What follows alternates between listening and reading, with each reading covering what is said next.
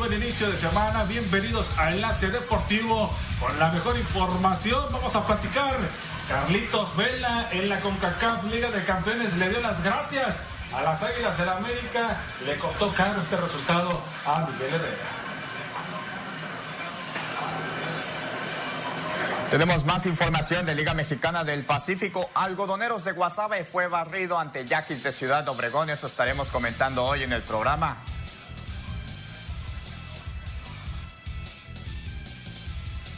Hablando un poco más acerca del fútbol, Dorados ya tiene técnico. Hoy por la mañana anunció su nuevo entrenador y Venado, el equipo del Mazatlán FC, también anuncia refuerzos y hoy los estará presentando allá en el puerto.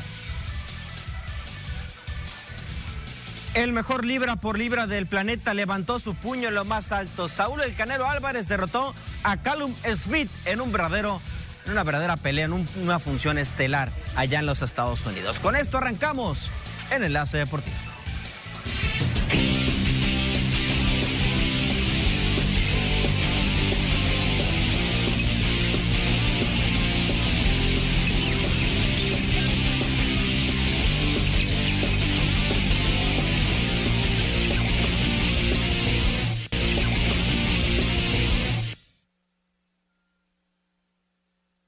En la Olimpia hay muchos equipos hondureños pueden jugar mucho mejor al fútbol de lo que han hecho. Yo creo que esto de nada más pensar en la destrucción de un poder ofensivo, de la ofensividad de un equipo que te enfrentas, creo que ya no es suficiente.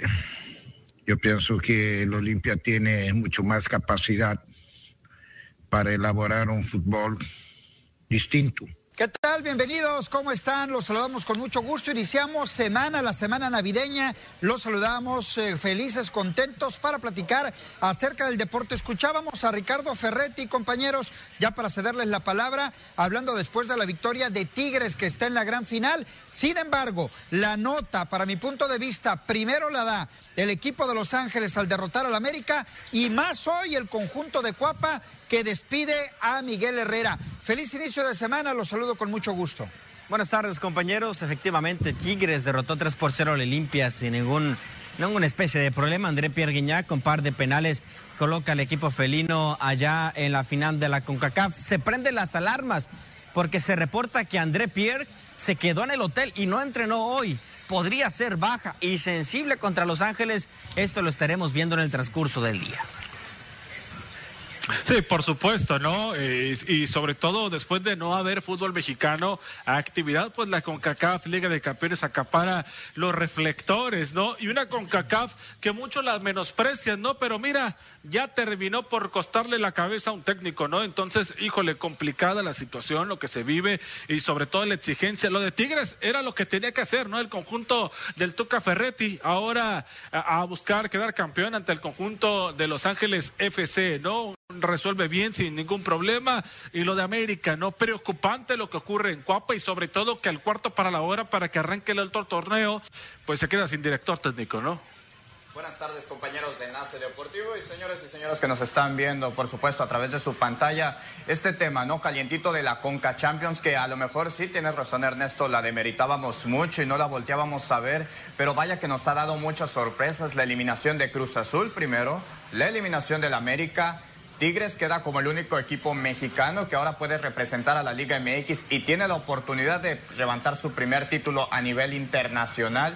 Y por otro lado, la MLS que ha estado dando carpetazos y cachetadas con guante blanco y que nos está demostrando que poco a poco se está nivelando al nivel de la Liga. No, totalmente en desacuerdo contigo, José Manuel, en ese sentido.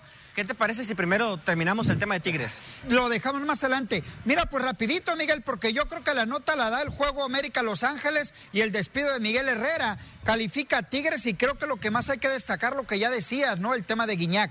Sí, dos goles de Guiñac. Fíjate, posesión de 78% de Tigres ante 22 del Olimpia.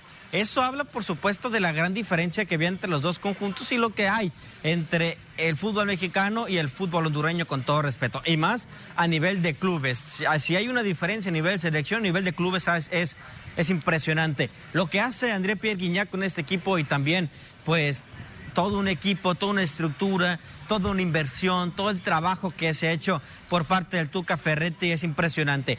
Tigres es favorito para ser campeón y podría tener, ya lo decía José Manuel, su primer trofeo internacional. Y creo que sería la mejor manera para despedirse del Tuca Ferretti de este equipo. Cinco títulos de liga y, ¿por qué no, una CONCACAF? Decía José Manuel hace un momento que hay equipos que minimizan la Conca Champions. Tigres y el Tuca Ferretti han sido uno de ellos que jugaba con banca, incluso esta Copa Libertadores la menospreció en su momento el equipo de Tigres que llegó lejos también en una de ellas y hoy está cerca de conseguirlo. Ernesto, ¿ibas a comentar algo para cerrar el tema de Tigres e ir al tema para mi punto de vista más importante? Pues creo que, que tiene el plantel, ¿no? Lo hizo, marcaba lo que tenía que ser, ¿no? Llegar como favoritos a todos sus partidos en la CONCACAF. Y lo del Tuca le renovaron de nueva cuenta, ¿no? Estaba pendiendo un hilo, si se quedaba, no le terminan por renovar con Tigres. Eso no significa, sabemos que al renovar que te vas a quedar los años que firmes, ¿no? Pero al final de cuentas, eh, pues merecido, ¿no? Por lo que ha demostrado en, en este eh, reapertura del torneo de la CONCACAF de Liga de Campeones, ¿no? Vamos a ver ahora en la final.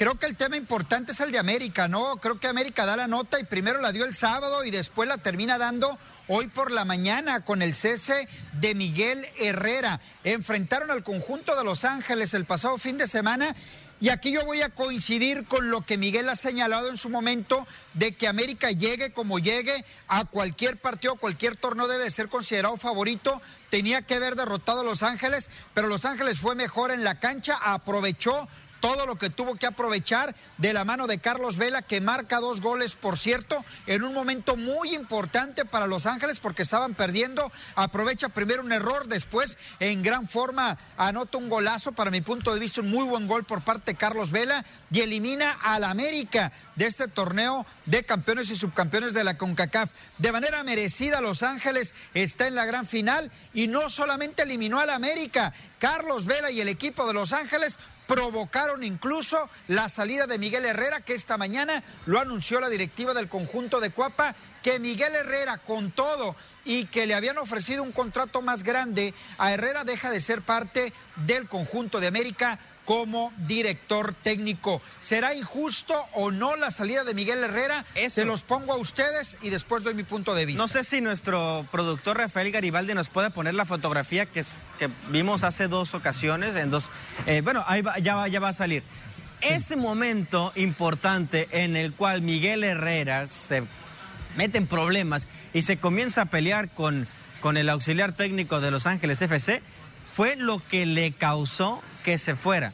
Fue lo que le, complicó su permanencia en las Águilas del América.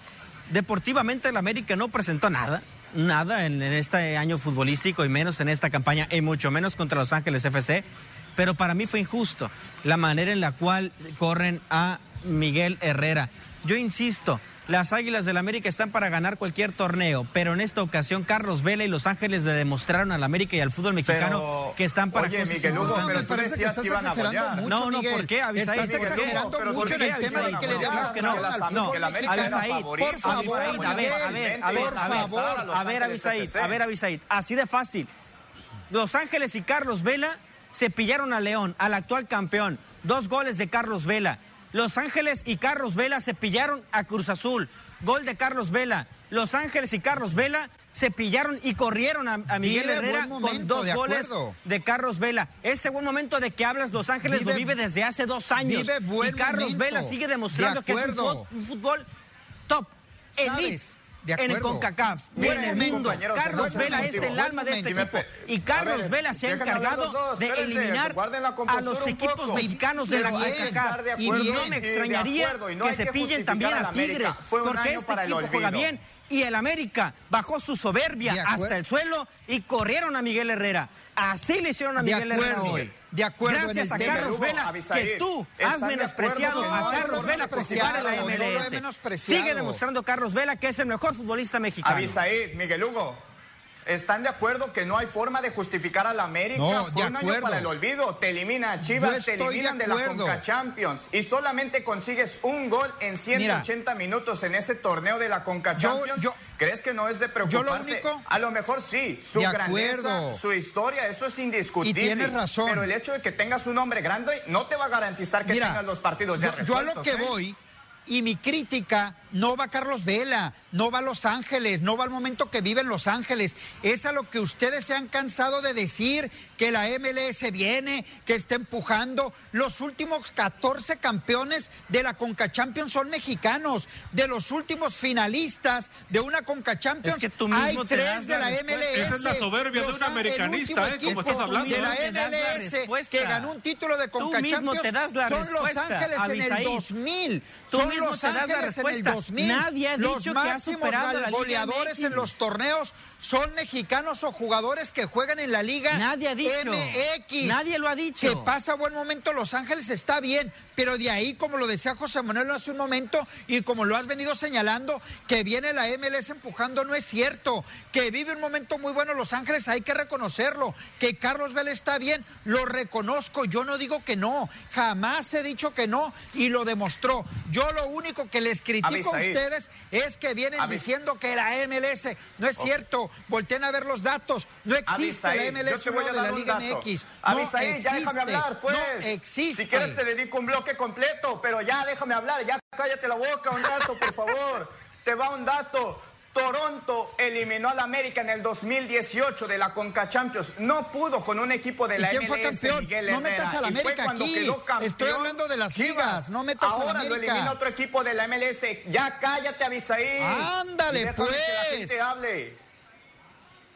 Mira, mira, yo te voy a decir una cosa, ¿no? pues. A- a- al final de cuentas, ya, ya los dejé hablar yo a todos, a ver si me dan chance a mí, ¿no? Aquí, aquí se- me va a soltar un, un golpe a mí el, José Manuel. Oye, No, nada de eh, eso. sí es cierto, ¿no? Hay ligas que solamente dominan. En el española solamente son cuatro equipos y no por eso es la mejor de, de, de todo eh, Europa, ¿no? A- aquí, Avisaí, no estamos hablando de cuál es mejor liga. Estamos hablando de que la MLS ha venido dando pasos agigantados. Ahorita la Liga MX sigue siendo la mejor por encima. Pero aptitudes y situaciones de soberbia, sin querer reconocer que esta liga está creciendo y que en un momento a otro la, la va a rebasar. No digo que ahorita, no digo que mañana, pero se va a dar, se va a dar y se está demostrando, ¿no? Con este tipo de resultados que se han Cuando venido dando en los últimos años, ¿no? Que la liga, que la liga, que la MLS está cuajando, ¿no? Que esta MLS y que va por buen camino, ¿no? Entonces hay, hay que hacer un lado la soberbia de nuestra liga, de la Liga MX, y hay que reconocer que si no te pones las, pilas, eh, esta liga tarde que temprano te va a rebasar, ¿no? Porque lo estamos viendo, se están dando resultados. Es cierto, ahorita Tigres va, va a saltar como favorito ante Los Ángeles FC, pero va a llegar el momento que, que las cosas van a estar parejas y que el conjunto de los equipos de la MLS, no digo que todos, pero la mayoría van a jugar por encima, ¿no? Que lo que viene a ser la Liga MX. No estoy, no estoy hablando, no estoy hablando de lo que han hecho la, la MLS, sino cómo ha venido cuajando y cómo ha venido creciendo. Ha crecido más rápido en estos 30 años y pico que tiene la MLS de que los 100 ¿Sabes que tiene lo la Liga MX. mostrado, Entonces, híjole. ¿Sabes qué es lo mejor que ha mostrado? Esto que ha hecho Los Ángeles. Voltea a ver. No es cierto, Últimos no es 14 cierto. campeones No es son cierto, no mexicanos. es cierto, no claro es cierto, que sí. no es cierto. Es que eso no está en duda, último fue eso no el- está en el- duda. el DC United y el Galaxy se acabó. No es cierto. Y se acabó. ¿Quién- claro, ¿A quién le por ganó, lo menos en ¿a el quién le ganó, CONCACAF, ¿a sí. Quién le ganó la Chivas el campeonato la Conca Champions?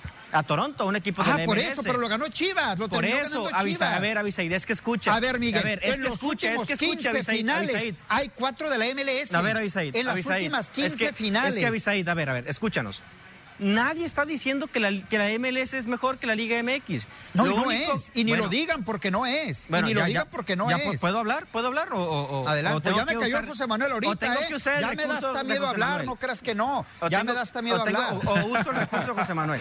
Hay que tener miedo. Nadie ha dicho que la MLS es más grande que la Liga MX. Claro que no. Lo que se está diciendo es que esta liga está evolucionando y está llegando. Está llegando a finales de CONCACAF. El América A le ver. ganó uno de la MLS, la Chivas ver, le ganó uno mira, de la MLS. yo creo que nos Tigres estamos ya saliendo uno de la mucho del tema MLS. principal. Al Yo creo que el tema es Miguel Herrera y ni siquiera lo hemos tocado, ¿eh? Miguel Herrera, mi punto de vista ya para que hablen, para que no me calle José Manuel.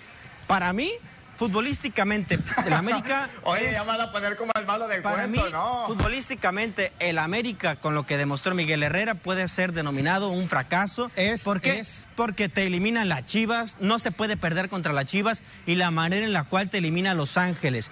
Para mí, deportivamente, por lo que es Miguel Herrera, se tenía que haber quedado. Pero yo estoy de acuerdo con los- la directiva y los dueños del América, porque ahí dicen un apartado, las actitudes dentro de la cancha. Ese tipo de actitudes no puede, no se puede reflejar con el técnico del equipo más grande de Norteamérica. Ese tipo de actitudes no son para este equipo y para mí. Por eso estuvo bien que lo ocurriera.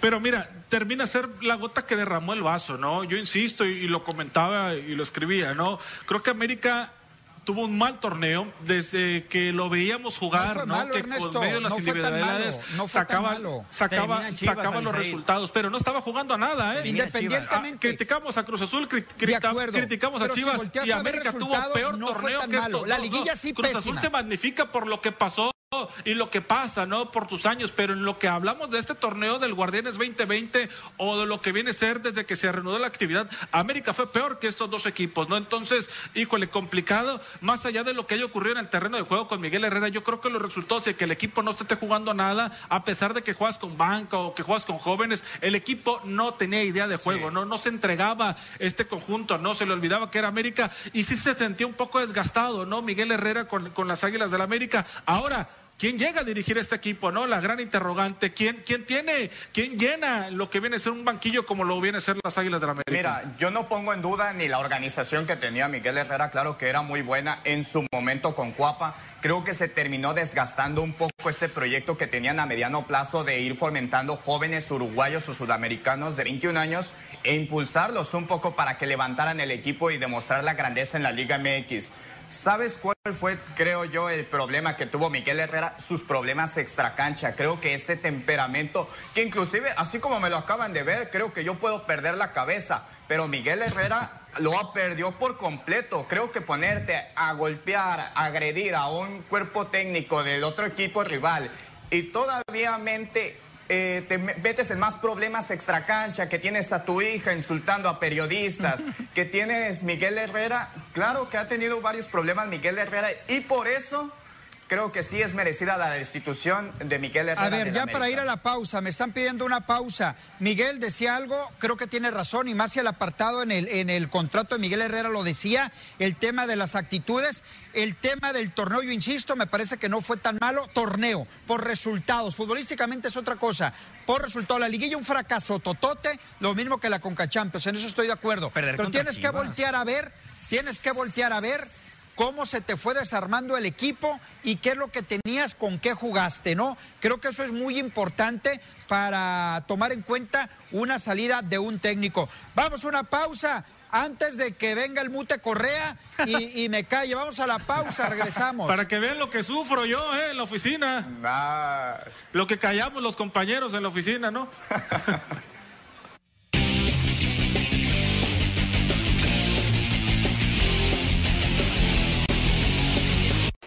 Muy bien, vámonos con más detalles de la información en Enlace Deportivo. Vamos a cambiar el tema, vamos a la Liga Mexicana del Pacífico. Se viene el cierre, quedan tres series para que concluya la liga. ¿Qué está pasando en ese duelo, en, ese eh, en esa eh, lucha que tienen Venados de Mazatlán, los Mayos de Navojoa? ¿Qué pasó con Tomateros? Pues vámonos con los detalles de la información en la Mexicana del Pacífico. Sí, será interesante ver qué es lo que pasó el fin de semana. El conjunto de los algodoneros de Guasave cayó ante los Yaquis de Ciudad Obregón por limpia. Hay que destacar el equipo del algodón que cayó de ese primer lugar que teníamos, bien, eh, por supuesto, en la segunda vuelta de la Liga Mexicana del Pacífico. Ciudad Obregón poco a poco sigue retomando su nivel. Todo parece indicar que en esa serie contra los Venados de Mazatlán ya veremos por fin a Héctor Velázquez que estará debutando con el equipo de la tribu de los Yaquis de Ciudad Obregón. Por lo pronto, Alonso Harris ayer conectó cuadrangular para darle la victoria ante unos algodoneros de Guasave que pierden a Erisbiel Arruebarrena. Ya se despide del club algodón, una baja súper sensible para el cierre ya de la Liga Mexicana del Pacífico en su temporada regular. Por lo pronto ayer el conjunto de los Yaquis derrotaron a Guasave siete carreras por cuatro, esto en once Tema de lesión, ¿no? El lo, que ocurre con el cubano es lo que dan a entender, ¿no? la situación que pasa. Eh, híjole, yo creo que lo más doloroso para, para este equipo de los algodoneros de WhatsApp, con tremendo refuerzo que presentaron para esta temporada, este, eso es lo que busca WhatsApp. Va a estar en playoff, e, eso no cabe duda, ¿no? Va a estar en playoff, pero el cómo llegas y con qué elementos vas a contar, ¿no? Y creo que eh, este jugador extranjero era parte de la columna vertebral o lo más importante que presentaba en el bateo el equipo de los algodoneros de Wasabi. Sin duda alguna va a ser una baja dolorosísima, ¿no? Sobre todo que, que en esta serie también te va mal, ¿no? Ante el conjunto de los Yaquis, siendo que habías presentado buenas cosas durante esta segunda vuelta, esperando poder levantar y no, no entrar en picada la postemporada, ¿no? Con el equipo de los algodoneros de Wasabe, que no puede aprovechar jugando en casa ¿no? Este conjunto. Lo que se notó fue el cambio en peloteros, en el line-up. Por ejemplo, ayer vimos a López, vimos, bueno, por parte de Guasave, vimos a Guzmán, Vimos a Rodríguez, Arturo Rodríguez, vimos a Cristian Delgado, vimos a Íñiguez, vimos a Garzón, vimos a Lamas, vimos a peloteros como Manuel Ávila, que lo vimos entrando, por supuesto, desde la banca para tratar de darle un poco de descanso. Eh, Marco Jaime también salió de la banca, vimos a Quevedo, vimos a Leiva, vimos a De La O, a Jeff Ibarra y a Hurtado peloteros jóvenes que están viendo actividad con Oscar Robles. No sé si Oscar Robles está experimentando, no sé si le esté dando turnos e innings a los peloteros jóvenes. Paréntesis hacemos, Oscar Robles fue expulsado por tres encuentros por un reclamo excesivo a los umpires para la serie que parte a partir de hoy ante los Cañeros de los Mochis. Pateó la bandeja de pelotas, hizo un, show ahí en el Carranza Limón y pues se fue expulsado. Es interesante lo que está pasando con los algodoneros de Guasave en este cierre de campaña. Y preocupante diría yo, ¿no, Miguel? En el sentido, más allá de que pierdes tres partidos de manera consecutiva, cuando te quedan tres series por delante, hay una muy buena posición de algodoneros de Guasave, se va a meter a la postemporada. El tema de Arrua Barrena, que se va, ya se va, se va del equipo ya, no estará más con, con algodoneros de Guasave. Y fíjate lo que significa un pelotero, la fuerza que le va a quitar al line-up. Es cierto, Jesse Castillo ahí está, y hablabas del resto de los jugadores. ¿Qué puede suceder? Eh, van contra Cañeros de los Mochis. Hoy se abre esta serie ante el equipo contra Cañeros. ¿Podrá Algodoneros de Guasave levantarse un poco? Ya no digo del tema de que vaya a clasificar o no, porque va a estar en la etapa de playoff, pero sí agarrar esa motivación y agarrar esa fuerza para las últimas dos series de decir, termina en una buena posición y por qué no pensar en abrir el playoff en su casa que tiene amplias posibilidades el equipo de Algodoneros de Guasave. Y Cañeros, pues no, prácticamente ya muertos, ¿no? Pero Cañeros no está mucho, ¿no? ¿no? pero, pero parece, Ernesto. Lo que yo les decía. Parece, Ernesto. Te, puede poner un, tras, un trastapié, ¿no? Ahí te puede eh, esto, estropear. Los dos vienen de ser barridos. Pero si es el rival que todos quieren en la recta final. Pero Cañeros ya estamos acostumbrados. exactamente, pero te puede hacer ah, la maldad, ¿no? Que ya nos piras, ya nos piras que el equipo de Cañeros, pero tampoco dicen, bueno, ellos buscan aprovechar que Guasave a lo mejor no viene, no viene tan bien, ¿no? Aquí donde el conjunto de los algoneros tendría que salir de ese bache, ¿no? Ante el conjunto de los cañeros de los mochis. Mira, creo que para Cañeros de los Mochis, claro que sí es una oportunidad que se te presta que venga un equipo sin Oscar Robles, sin el cubano Erisbela Barrena, que sabemos que es columna vertebral de este equipo, pero más creo que va a pesar lo de Oscar Robles por el zafarrancho y sabemos que se las vio negras cuando estaba hospitalizado, ¿cómo se las va a ver ahora?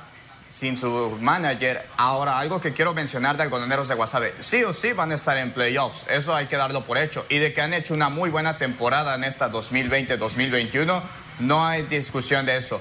Eh, Cañeros de los Noches, ya lo decías, Ernesto, sí, te puede hacer la maldad de poderte en aprietos lo que viene a ser esta segunda vuelta y en lo que viene a ser con el standing.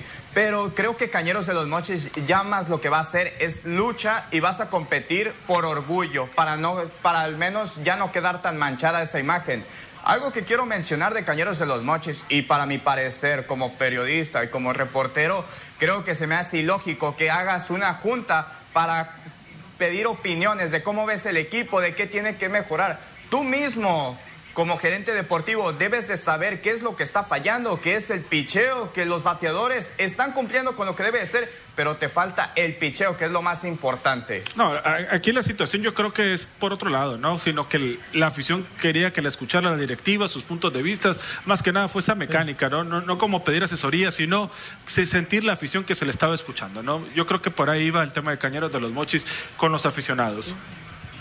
Sí, la, la, la comunicación la, comunicación es algo muy importante, ¿no? En los diferentes clubes en el mundo creo que ahorita vivimos en unos tiempos muy importantes de, de, comunicación, háblese redes sociales o háblese cualquier medio, ¿no? Y la comunicación fluye rápido, la comunicación ya es prácticamente de segundos, de minutos y no esperar al otro día. Creo que hay clubes que sí se están quedando cortos al respecto y ahí está un ejemplo de lo que, de lo que platicaban. Cambiamos un poco el tema, hablamos de los tomateros de Culiacán. Los guindas respiraron, Miguel, en Jalisco, lo comentabas el pasado viernes previo a la serie, que la ofensiva de Culiacán iba a tener esa oportunidad de reaccionar en una plaza como es Jalisco, el Estadio Panamericano que se presta para el bateador. Si no me equivoco, me corriges, fueron 20 carreras en los primeros dos partidos que terminó ganando Culiacán. Ayer pierde 6 por 1, pero aquí lo rescatable para el equipo Guinda es que gana la serie. Es correcto, y de cara a la postemporada,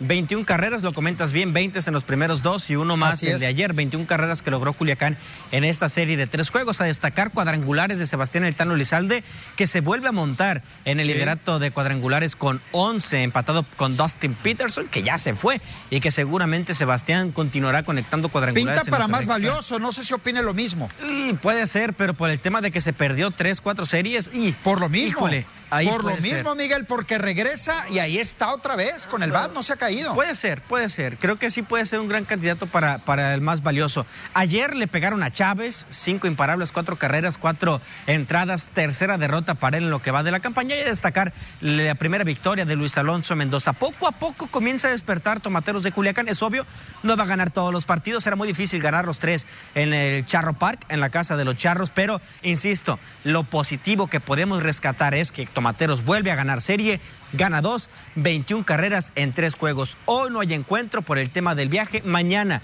doble compromiso a partir de las 5 de la tarde, Tomateros ante Águilas de Mexicali en el Estadio Guinda. Fíjate, eh, le urgía, ¿no? Perdón. A Tomateros sacar serie, ¿eh? Le urgía y vaya que lo necesitaba. Y con un equipo explosivo, con, con, con, la pólvora encendida, con Culiacán, en un estadio donde se presta, podían ocurrir cosas como las que pasó este fin de semana, ¿no? El equipo que, que se soltara. Se soltara Quería agregar nada más el Pero tema de, cómo... de, Sebastián Elizalde antes de cambiar eh, de tema. 40 carreras producidas, 11 cuadrangulares, ya es líder en esos dos departamentos. No te sentí muy convencido, Miguel, con lo que te decía de, de Lizalde, a lo mejor para más valioso, pero yo le uno eso, que se perdió, que te gusta? Alrededor de tres cuatro, series. cinco, tres series, tres series, no, y aún sí. así regresa y está en esos dos no, primeros no. planos, ¿no? Es candidato firme. Candidato firme. Yo, yo creo que sí. Vamos a ver qué pasa en, en, estas últimas tres series que nos quedan en la Liga Mexicana del Pacífico de Béisbol, pero ahí está este gran pelotero como lo es Sebastián Elizalde cargando con el peso de la ofensiva del equipo Tomateros, que por cierto hoy no juegan, pero eso lo vamos a platicar un poquito más adelante porque tras la pausa seguimos con la Liga Mexicana del Pacífico.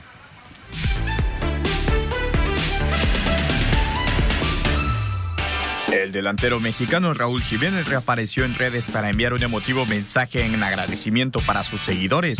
Estamos muy contentos, a pesar de que es un momento difícil, pero bueno, estamos trabajando, saliendo adelante y yo con todo en la recuperación para estar lo antes posible jugando otra vez. Norma Palafox es nueva jugadora del Pachuca, esto a partir de Guardianes 2021, pues tras ser símbolo y referente de Chivas, la jugadora recientemente anunció su salida para explorar nuevas opciones. Por medio de redes se dieron las primeras pistas de la contratación en Hidalgo de la goleadora histórica de Chivas, quien pidió mil me gusta en su cuenta de Twitter para firmar el contrato que tendrá una duración de 18 meses.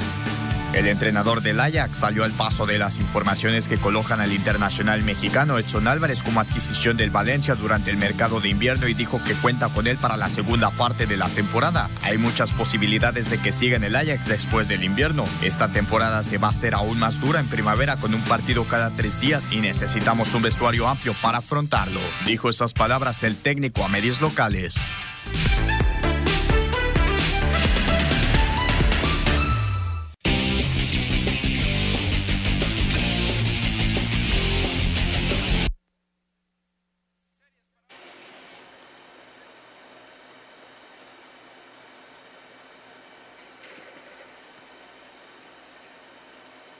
Mayos de Navojoa en la casa de la tribu, Cañeros de los Mochis ante Algodoneros de Guasave mañana. Doble cartelera en el Charro Sultanes y Tomateros de Culiacán ante los Caballeros Águilas de Mexicali.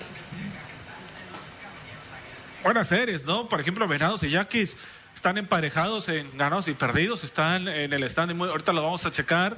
Naranjeros y Mayos, Cañeros, son los que tres partidos que estarán arrancando el día de hoy, previo a lo que viene a ser la Nochebuena, donde no habrá partidos. Vemos el standing de la segunda mitad, como está transcurriendo en este momento. Naranjeros de Hermosillo arriba con récord de 13-8, seguido de los Águilas, que ahí se mantiene. Charros, Guasave cayó hasta el cuarto peldaño. Yaquis, Venados.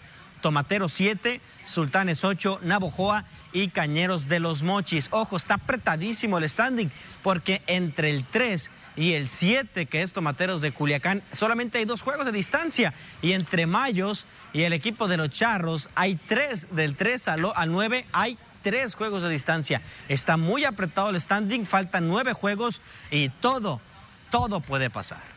Sí, fíjate, eh, el tema de eh, Tomateros, por ejemplo, está tres juegos y en este momento se encuentra en séptimo lugar, pero una derrota combinada con triunfo de Sultán en Mayos lo va a jalar al octavo o bien podría brincar hasta un tercer lugar o terminando las series podría estar incluso en la segunda posición. Así de compacto Así de fácil. Miguel. Si Culiacán barre a Mexicali, lo, supera a pesar de que Mexicali es segundo. Definitivamente, porque es duelo directo ahí. Es duelo directo con Mexicali. Sí. Y, por ejemplo, el tema de, Mazatlán, que sus últimas tres series las ha ganado, pero como está de complejo el standing, todavía se mantiene dependiendo, ¿no? Entonces, ahí está la tabla de puntos. Vemos los puntos hasta el momento. Si en este momento terminara la temporada, Naranjeros de Hermosillo fuera el primero con 19, Yaquis, Charros, Mexicali, Guasave, Sultanes, Tomateros, Venados. Hasta aquí es la frontera eliminados hasta el momento Navojoa y Cañeros de los Mochis. Todo esto puede cambiar todo. Nadie está asegurado, ni Hermosillo está asegurado como primer lugar en puntos. Si ahorita terminara la temporada fuera, Naranjeros, Venados, Tomateros contra Yaquis, Charros contra Guasave y Mexicali frente a los Charros de Jalisco. Perdón, fuera Águilas, eh, Algodoneros y Sultanes contra los Charros de Jalisco. Sí, porque se toma en cuenta por puntos, ¿no? La primera eliminatoria es por puntos y ya después se van al standing de ganados y perdidos que en programas posteriores vamos a ver también ese standing que es interesante. Por lo pronto y lo importante son los puntos, acertadamente lo decías, Miguel. Nadie está eliminado, ni Cañeros de manera matemática, ni Hermosillo tiene asegurado nada ahí arriba. Se viene lo bueno en la Mexicana del Pacífico, estar atentos. Vamos a la pausa, regresamos, hay más todavía que platicar aquí en Enlace Deportivo.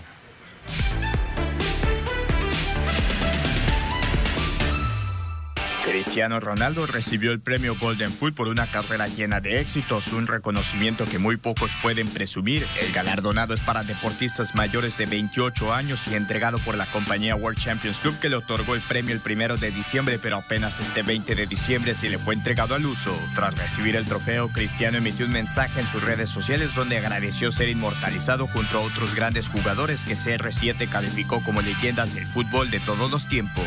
El Real Madrid celebró su asamblea asamblea anual con varias decisiones encaminadas a enfrentar la crisis económica derivada de la pandemia de coronavirus. El equipo merengue tendrá un presupuesto de 617 millones de euros para la temporada 2020-2021 que tiene una disminución de 205 millones comparada con el año anterior cuando se aprobó un presupuesto de 822.1 millones de euros. El año terminó para Saúl Canelo Álvarez con una sola pelea que ganó ante Callum Smith, pero el pugilista ya piensa en el 2021 donde quiere tres peleas. Una de ellas podría ser ante Gennady Golovkin. En una entrevista adelantó que su primera pelea sería para febrero, por eso tomará unos días de vacaciones y volverá a San Diego a principios de enero. El pugilista disfruta su momento tras vencer a Smith, adelantó que volará a Guadalajara para ir a jugar golf.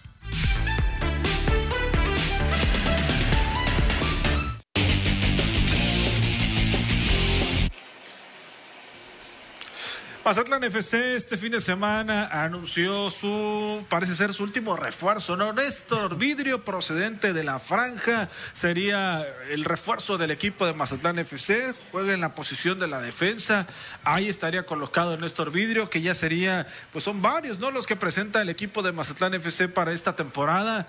Eh, que lo hicieron con el portero Nicolás Vicones, Néstor Virio, Lorenzo Reyes, Ulises Cardona, eh, Walter Gael Sandoval, son de los que han anunciado el equipo de Mazatlán FC, que por cierto, en unas horas más van a presentar ¿no? a todos los refuerzos ya de manera oficial allá en el tema, perdón Miguel, en el tema de Néstor Vidrio, eh, yo lo platicaba contigo Miguel, recuerda si lo he platicado aquí en el programa, ante lo que tenía Mazatlán de defensa con todo respeto, pues vamos a ver, ojalá que Néstor Vidrio llegue en buen momento, sabemos que fue campeón olímpico, eh, estuvo en su momento en Guadalajara, yo lo recuerdo con Dorados, que no le fue nada bien aquí en Culiacán hace cinco años, parece que se recuperó un poco de nivel ahora con el equipo del Puebla, donde anduvo bien, anduvo bien con el Puebla, y vamos a ver qué tanto le puede aportar al conjunto de Mazatlán, ¿no? Como, como defensa, Se reforzó un portero, porque se fue Fraga se reforzó un central eh, con Néstor Vidrio. Creo que puede hacer buena mancuerna con, con, Díaz. Los laterales creo que están bien todavía con el Chispa Velarde, el piloto, y también con Jorge Padilla, que fue de lo mejorcito. Se reforzó el mediocampo con tensión con Lorenzo Reyes, que va a ser la dupla con el Mono Zuna. Se reforzó con Walter Gael Sandoval, que estará peleando posición junto con, con el Quick Mendoza. Se reforzó con Daniel Amador jugadores que tal vez no son del, nombre importante en esta competencia, pero creo que para Mazatlán FC creo que están bien. Eh, yo confío plenamente en que Mazatlán pueda avanzar a la siguiente fase con este equipo. Tiene condiciones, tiene elementos. Va a tener un Camilo Zambeso desde el arranque de temporada, dos años más en colaboración con el Mazatlán FC. Creo en este proyecto. Sé y confío que Tomás Boy tiene las condiciones suficientes para llevar este equipo a la siguiente fase. Y sé que estaremos en enero viendo a Necaxa en el caque. Me siguen quedando dudas con el Mazatlán. Vamos a ver ante los refuerzos que llegaron, ¿no? Sí, perdón, José Manuel. Fíjate, Avisaí, Miguel Hugo y Ernesto, yo comentaba fuera del aire que veo aquí y analizo un equipo con más dinamismo, más velocidad, que es lo que busca Tomás Boy, a lo que se vio con la Guardianes 2020. Creo que son jugadores jóvenes que promedian entre 25 años, descartando a Nicolás Viconis, que tiene 36 años, pero de ahí en más la plantilla es joven, entonces creo que está bien planteada la idea que busca Tomás Boy, ¿no? Un equipo que sea rápido, joven. Sí, nada más para para cerrar decía, tengo mis dudas todavía a ver si le alcanza al equipo del Mazatlán para una posible clasificación. Hay variantes, es lo bueno, hay movimientos, se tenían que dar en Mazatlán. Sí me parece que hay eh, buenas contrataciones como la de Viconis, vamos a ver la de Néstor Vidrio, la de Sandoval, en fin, vamos a ver qué pasa con el Mazatlán y que arranque el torreo, ¿no? Ver en lo futbolístico qué tanto puede aportar ahí Tomás Boy.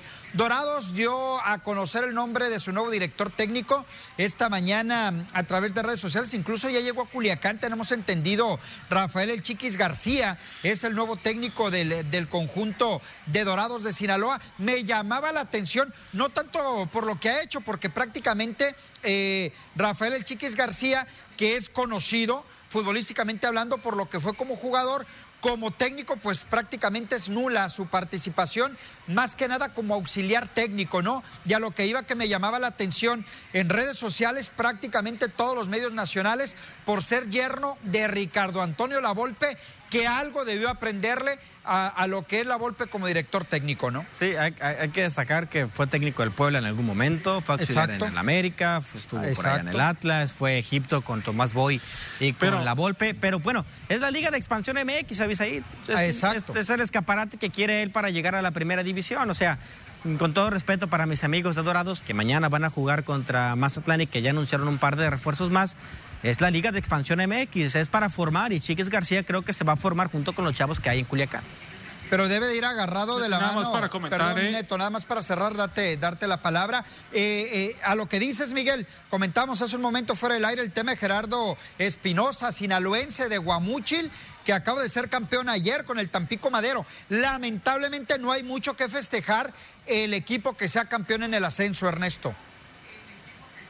Sí, lamentablemente, pues no pasa mucho, ¿no? Con las situaciones del ascenso, bien por los futbolistas, eh, Atlante que también bien por ellos, ¿no? Que pudieron llegar a la final, pero al final de cuentas Tampico se queda con el título en la categoría, pues ya ni siquiera de plata, ¿no? En una, en una liga que busca, pues ahí medio llamar. Así es, Dorados dio a conocer el calendario, el 8 de, eh, de enero estarán arrancando actividad, entre semanas se va a jugar y todo indica que será una vez más a puerta cerrada la liga de expansión. Vamos a la pausa, hay más que platicar aquí en Enlace Deportivo. Regresamos.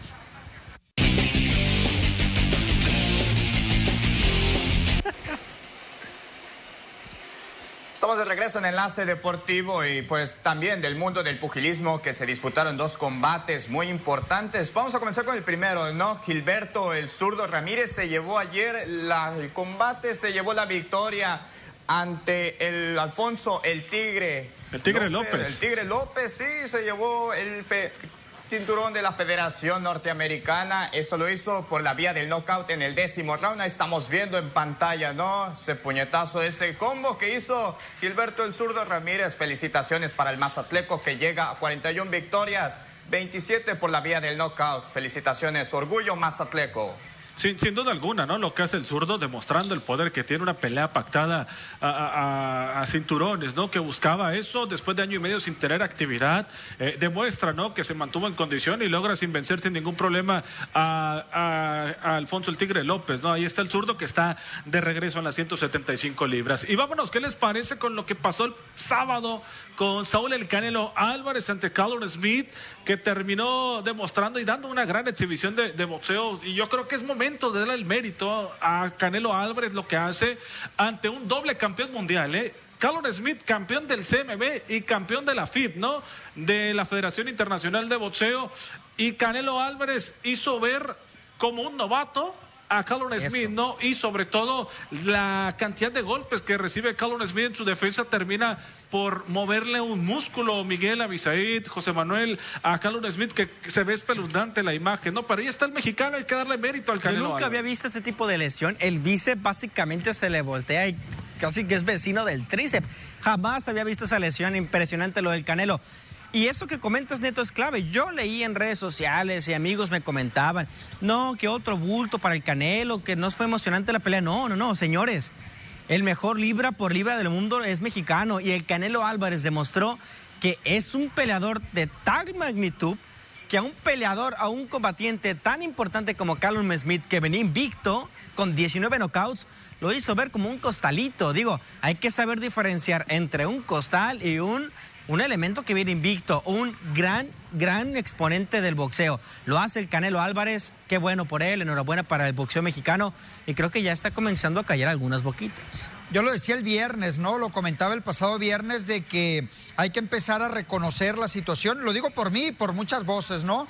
Del tema del Canelo Álvarez, en, en el sentido de las críticas que ha recibido del momento que vive el boxeo, Ernesto, porque yo creo que eso no lo podemos negar, pero que yo insisto, no es culpa de Saúl el Canelo Álvarez. Ahí está parte de la lesión, Miguel, que comentabas hace un momento, el golpe, ese derechazo que le aplica el Canelo a su rival y cómo le voltea, literalmente ahí se ve cómo le voltea definitivamente el, el músculo, el bíceps al al rival del Canelo y lo comentaba, pues hay que reconocer el trabajo que ha hecho. Digo, no sé, yo desconocía del rival, del boxeador, ahí está su marca, ahí están sus números que se pueden omitir y ahí está la victoria del Canelo. Vamos a una pausa, regresamos. Jóvenes, ya nos vamos, pásala bien, buenas tardes, quédese con las noticias a continuación.